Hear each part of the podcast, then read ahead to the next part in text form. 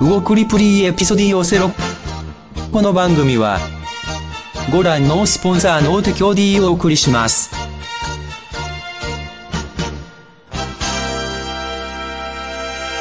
Hola, ¿cómo están? Soy Hugo Enrique Presas, Hugo Q, en este roadcast, mmm, ya no sé ni qué número, nunca sé qué número es, así de comprometido estoy con el roadcast, pero eh, el, el podcast o este roadcast lo hago a raíz de que estaba en la basura, estaba checando, no, no, bueno, no porque yo estuviera en la basura, no, estaba checando una bolsa de basura que mi esposa tenía cerca de la puerta y pues recientemente se descompusieron mis, mis manos libres de Samsung, que son los propietarios que son de mi celular.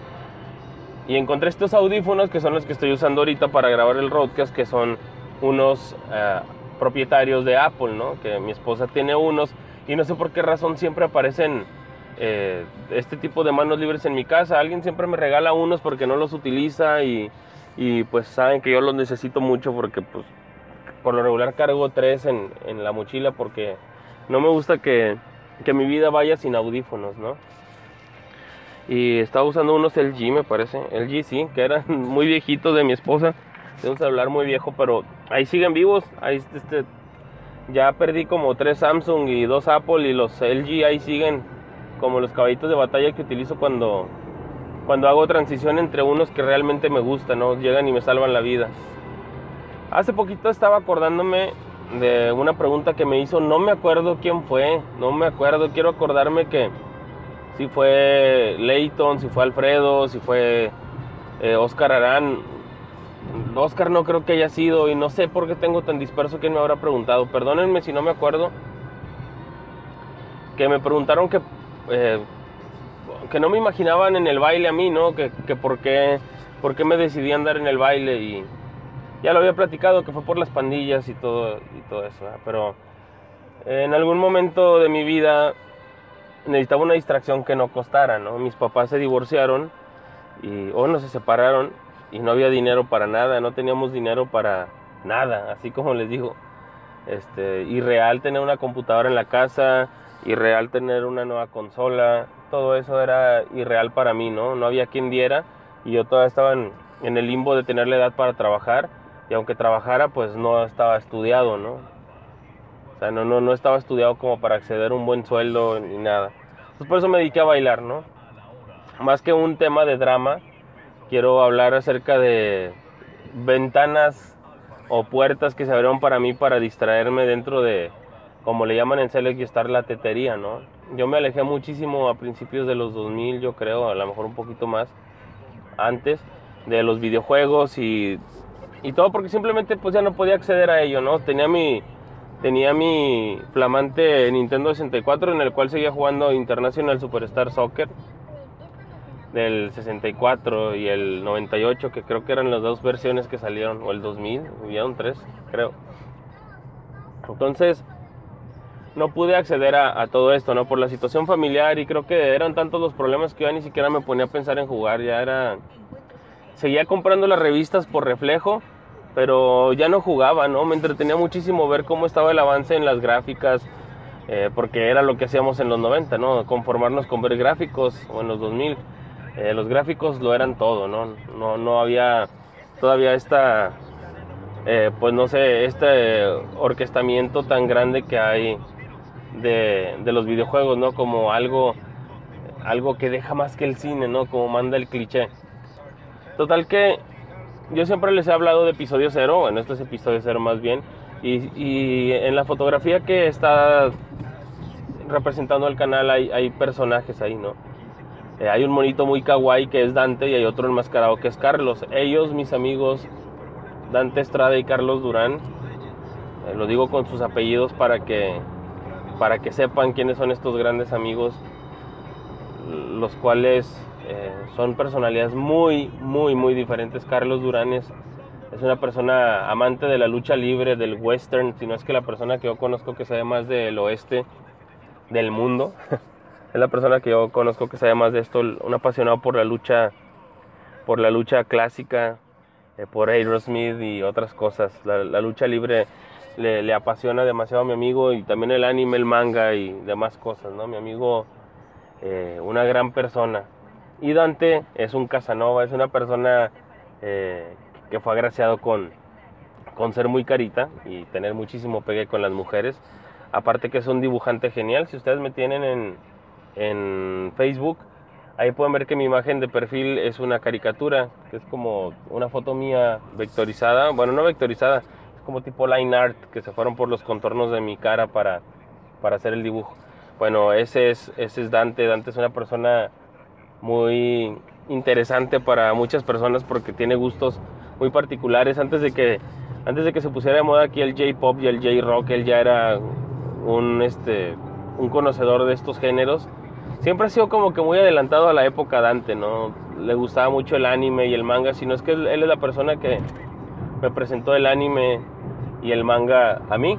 Bueno, los dos, Carlos y Dante, ellos siempre estuvieron ahí conmigo para ofrecerme eh, lo que ellos hacían, que distaba mucho de mi mundo tormentoso en el cual estaba destruyéndose un hogar.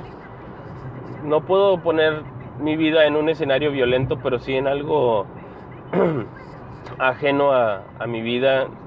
A diferencia de mis hermanos, yo no me juntaba con tantas personas y yo no tenía el fútbol en ese momento como un recurso de salida a lo que atravesaba por mi vida. Eh, para mí mi vida eran los supercampeones, Caeros del Zodiaco, Dragon Ball, todas esas cosas eran lo, lo que representaban mi mundo y lo que me hacían feliz y lo que me hacían sentirme tan solo porque nadie compartía mis gustos, no eran nadie, nadie tenía esos gustos, si acaso mi mamá que se ponía a ver Dragon Ball conmigo y algunas cuantas personas que, que entre ellos mi amigo Ángel, eh, Alex y, Juan, que eh, a alguno le dejaba de gustar Dragon Ball, a otro no le gustaban caballeros, a otro le gustaban los videojuegos, a otro le gustaba el fútbol, entonces era como que amoldarme a depende con quién estuviera para, para jugar o para platicar, ¿no? Sin embargo, con Dante y con Carlos siempre encontraba este, eh, este ventana al futuro, esta, este cuarto en el cual yo me podía aislar del mundo, ¿no? De saber que pues habían personas, habían personas este, más eh, interesadas en las cosas que a mí me gustaban, o incluso yo que era ajeno a, a sus gustos también, personas que me podían mostrar cosas diferentes del mundo que, que para mí eran interesantes, eran demasiado fascinantes y conocer a personas que sabían un poquito más de inglés o mucho más inglés que yo, era increíble, ¿no? Porque ellos no eran de una posición económica eh, o social sobresaliente, eran igual que yo, éramos de colonia popular, pero su- sus ganas por buscar la cultura y sus ganas por, por buscar más información acerca de lo que a ellos les gustaba era, era impresionante, más en esta época de un México alejado del, del mundo con la carencia del internet ni nada que nos acercara, ¿no? Entonces ellos, como se hacía antes, buscando establecimientos y nichos, encontraban mercancía, información, pósters, ilustraciones que- o música en el caso de Dante que, que representaban esos gustos del, del ñoño o del geek del teto o del nerd, como le quieran decir, depende cómo usted lo conozca. Ellos eran más grandes que yo, entonces tienen esta facilidad. Mi encuentro con Dante, que, que fue la primera persona que, que conocí, fue de una manera bien rara, bien, bien loca, ya le he platicado. Estando yo en mi secundaria, la secundaria técnica 49 del municipio de San Pedro Garza García, ubicada en la calle Francisco Carvajal, esquina con Corregidora, en el poniente de San Pedro Garza García, era una escuela pues nueva para mí, tenía relativamente poquito la secundaria haberse construido. Un día estando yo en primero de secundaria, voy caminando por voy caminando por el patio para ir al baño, dirigirme hacia el baño. Y en eso, muchachos, yo les juro que vi una hoja que venía volando, había mucho aire y la hoja venía volando, eh, no era una hoja de carta, no era una hoja carta completa, una hora, no era una hoja de libreta tampoco, era como de un cuadernillo más chiquito, de estos blogs de notas que se utilizan, o como los que retratan de los reporteros, ¿no? Era algo más pequeño. Y, y bueno, esta hoja voló y se aferró a mi, a mi empeine, con el aire se pegó en mi empeine, ¿no? Como nos ha pasado muchas veces, que que vas caminando y que alguna bolsa de plástico se te pega en el pantalón o se te pega en los tobillos o en el torso. Eso mismo pasó. Esta hoja voló y se pegó en mi, en mi pierna.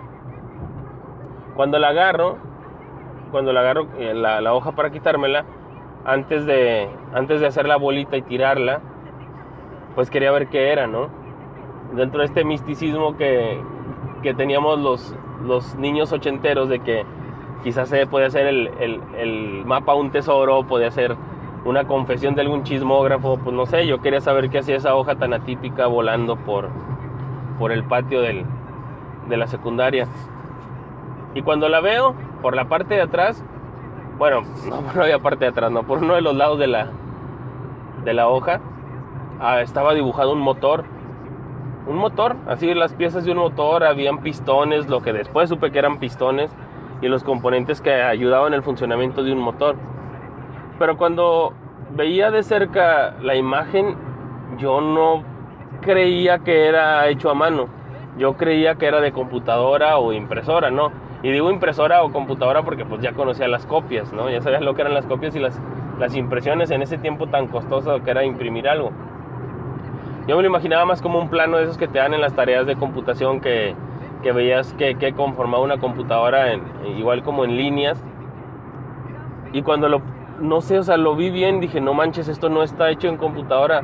Alguien lo hizo con sus manos. O sea, alguien lo hizo con las manos y quedó perfecto. O sea, los círculos eran círculos perfectos, líneas perfectas. Todo estaba en una proporción que tú decías, esto está hecho por un artista bien chingón, ¿no? Esto está hecho por, por alguien que tiene un talentazo, qué bárbaro. O sea, era algo impresionante para mí. Cuando volteo la hoja, no, mi, mi, mi, se me cayó la baba, o sea, se me quedé pendejo. Estaba la imagen de Ghost Rider, la imagen que estaba en las, en las Pepsi Cards. En ese, en ese tiempo las Pepsi Cards estaban, estaban de moda. Y, y yo me quedé boquiabierto de que no mames, ¿quién, ¿quién pudo haber sido la persona que hiciera un Ghost Rider a pluma con esas líneas tan finas que yo no, las mismas líneas que yo había visto en la página anterior de un motor, esas líneas finas que no parecían ni siquiera que, que estaban tocando la, la, hoja, estaban ahora dibujando un Ghost Rider con este humo que le sale y, y la, la moto con los picos y las cadenas, todo era tan perfecto que yo dije, esto no puede ser posible, quizás alguien sacó una fotocopia y el, no sé, hizo alguna especie de que la aumentó y sobre eso se basó, pero no podía creer que, que fuera tan perfecto lo que estuviera viendo. Y abajo venía una firma que decía Dante. Yo hasta ese momento no supe quién era Dante, ¿no? O sea, yo nada más, wow, no mames, o sea, esta persona tiene que ser un artista, alguien bien chingón. Y así quedó la cosa, ¿no? Ya tiempo después, en una vuelta a las maquinitas y yo de metiche, bueno, había unas maquinitas por la casa de mi, de mi abuelita, por la prepa 23 de Santa Catarina, ahí lo pueden ver. Había una señora ahí que, que se llamaba Doña Banje, este, que la señora esta tenía, vendía unos lonches deliciosos que calentaba en el microondas y se derretía el queso, estaban bien buenos. Y ella ahí tenía maquinitas, ¿no? A la vuelta habían otras, habían otras maquinitas donde nada más tenían dos tenían uno de disparos, no me acuerdo si el Dinosaur Island, y había otra que era Street Fighter 2. Entonces estaban estos dos individuos jugando y platicando de que deberías de hacerle el Flash Kick y deberías hacer el Sonic Boom y deberías, o sea, los nombres como realmente eran de, los juegos y estos personajes eran muy, muy peculiares, ¿no? Porque hablaban de una manera diferente. Yo no sabía si decir que hablaban fresa o hablaban de una manera rara, ¿no? Ahí yo llegué una vez eh, cuando andaba en mi, en mi patineta, ya llegué, o sea, patineta, se los juro por Dios, por más noventero que suene.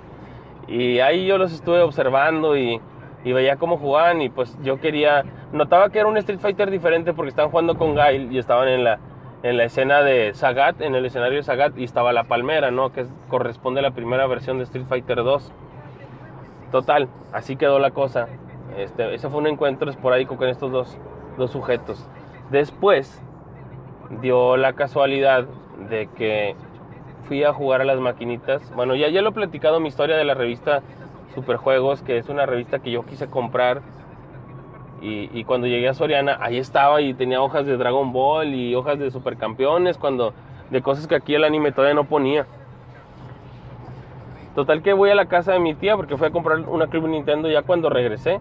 Me parece que era la, de Super Mario All Stars de Super Nintendo, la Jurassic Park, no me acuerdo. Cuando vi que la revista de Superjuegos costaba una la nota más, me tuve que ir a la casa de mi tía, que quedaba lejísimos, a la casa de mi abuelita, perdón, que quedaba lejísimos. Ya cuando regresé con el dinero, la revista ya no estaba. Ya se la habían comprado. Cuando otro día ya resignado a que ya no iba a poder ver esta revista, me voy a, a las maquinitas que están debajo de la cuadra de, mi casa, no sé si la calle Lerdo de Tejada, Eulalio Guzmán. Hay un depósito que se llama el depósito de los gordos, que obviamente lo atienden unos señores que están gordos. Ya cuando ya cuando llego ahí estaba, no me acuerdo si el Street Fighter Alpha o, no recuerdo el juego.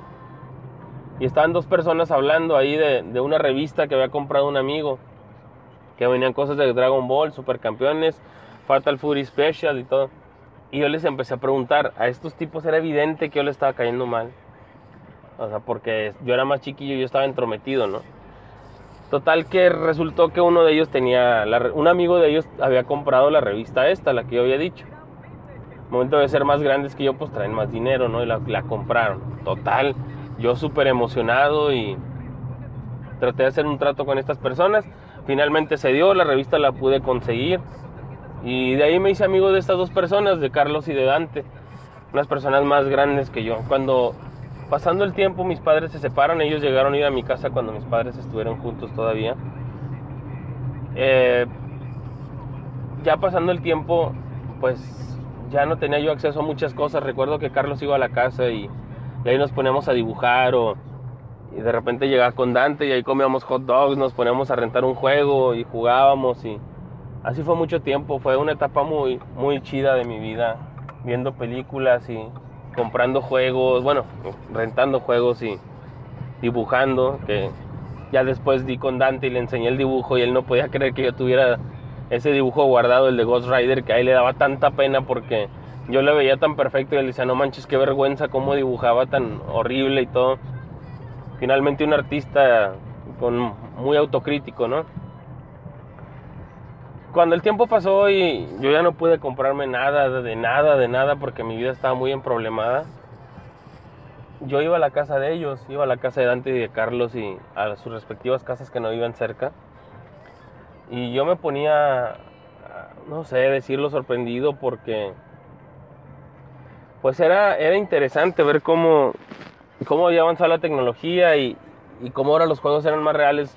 Recuerdo llegar con Dante y ver que ya tenía una tele nueva y que estaba jugando el Grand Theft Auto. Todavía me acuerdo, estaba jugando el Grand Theft Auto Vice City. Cuando lo vi Grand Theft Auto Vice City frente a mis ojos no lo podía creer. Era, era impresionante, era impresionante ver Grand Theft Auto. O sea, que un juego ya pudiera hacer eso de, de tener un mundo abierto y, y pues no sé, o sea, era algo que mis ojos no podían creer, ¿no? Y la música, escuchar la música de Grand Theft Auto Vice City era... No, me volaba la cabeza ya pensar que podía haber música en los juegos. Ya lo había visto en Tony Hawk, sí, ya lo había visto yo. Este, ya hace tiempo lo había visto, pero yo no había tenido una PlayStation, ¿no? Y las canciones que estaban en las canciones que estaban en el juego de, de Tony Hawk pues no eran conocidas por mí. Y yo amo los 80, ¿no? La gente que me conoce sabe que yo amo los 80 y escuchar esta música pues grandiosa de los 80 en, en un videojuego era como que wow, no mames, o ha avanzado tanto. Y ir con Dante y ver que tenía su box set de, de Evangelion y, y, Dante tan preocupado y como, como diría Domecq, un purista del, del audio. Dante era un purista del audio. Ese cabrón no podía permitirse estar en un lugar con un mal audio, ¿no? Y siempre ponía discos de música clásica para saber si el audio estaba como correspondía. No sé, era muy raro, era, eran personas muy especiales en mi vida que, que me hacían esforzarme, ¿no? Que yo quería ser como ellos, yo quería tener acceso a las cosas que me gustaban y te los juro por Dios, yo lo, a lo más que podía acceder era tener juegos viejos, si es que acaso, o si no, eran revistas, ¿no? Ellos de repente llegan conmigo con VHS o DVDs o VCDs de lo que estaban viendo ellos de juegos. Todavía me acuerdo haber visto Urotsuki Doji, me parece que se llamaba Gunsmith Cats, Evangelion, o que me llevaran ovas de Dragon Ball y, y verlas con los anuncios de Japón, no mames, o sea, era para mí muy, muy impresionante eso de, de tener acceso a, a, todo ese mundo, ¿no? Ellos hicieron que yo tuviera una ventana al mundo de los videojuegos o del anime o de los cómics todavía, este, pues no sé, ellos me ayudaron a que no dejaran de gustarme. Cuando yo me metí al baile, Carlos sabía que pues yo bailaba ahí cerca de donde él vivía y todo. De hecho, hasta su hermano iba ahí a, a ver cuando yo daba las clases y todo. Y, ellos, pues el hermano de, de, Carlos, perdón, pese a tener una actitud medio rebelde y pandillera, era un teto, era un tetazo de corazón ese cabrón. A veces nos juntábamos para verlo hacer speedruns de Resident Evil Nemesis o el código Verónica, o simplemente nos juntábamos para jugar Bosta Group o ver a Carlos jugar este, Final Fantasy VII o Final Fantasy Tactics. No sé, no sé qué decirles. Era una etapa bien bonita para mí. Era, era bueno, yo no lo puedo tener, pero lo estoy viviendo. A lo mejor, como dice Cos, que él se acaba los juegos en, en YouTube porque los tienes que ver porque no quieres perderte el momento. Ellos me ayudaban a no perderme el momento, ¿no? Es, este, este audio es un agradecimiento a, a ellos que, que, me ayudaron muchísimo como terapia o como, como rescate de no, no, no, no, no lo dejes a ver. Este, venimos a verte, te traemos tu dosis para que veas. Eh, ver Matrix con ellos fue genial, ver este, diferentes cosas ¿no? que iban alrededor de mi vida, iban, iban pasando de lejos por mi vida, pero eh, si yo me enteré de Ghost in the Shell, si yo me enteraba de Studio Ghibli, si me enteraba de, de Lucky Luke, que es una animación, me parece que Lucky Luke, es una animación francesa, o de Asterix y Obelix, o, o Tintín, o, simplemente la lucha de los Estados Unidos que estaba pasando con México, que estaba pasando en el Consejo, en la AAA, qué pasaba con la WWE en ese tiempo, WWF, no me acuerdo cuál era el nombre. Eh, ellos me ayudaron a que todo eso tuviera sentido, ¿no? Cuando me gustaba Capitán Subasa y, y que, bueno, la corrida en México terminó Carlos me acuerdo que llegó con un libro de arte de... No, no un libro de arte, un especial. No me acuerdo de la revista que era. Una revista española que te presentaba el diferente avance que había tenido Capitán Subasa. Y ellos me ayudaron, ¿no? Ellos me ayudaron muchísimo. A veces iban con la excusa de, de querer ver las, las Club Nintendo viejas y ahí se quedan conmigo y, y sabían que era complicada mi vida, pero aún así no se rajaron y yo se los agradezco muchísimo cuando fuimos a nuestra primera convención de cómics en Sintermex, que nos enfermamos de insolación, Carlos y yo, porque estuvimos afuera de, la, de, los, de las instalaciones de Sintermex como por tres horas haciendo fila para entrar y que regresamos guacareando las hamburguesas que nos comimos. Qué tristeza porque las hamburguesas estaban bien buenas, las había preparado la mamá de Carlos. Y, y no sé, o sea, todo ese tipo de recuerdos yo los tengo bien clavados en mi cabeza. Y hoy yo se los quería compartir. No sé si algún día Carlos y Dante vayan a escuchar esto porque tengo...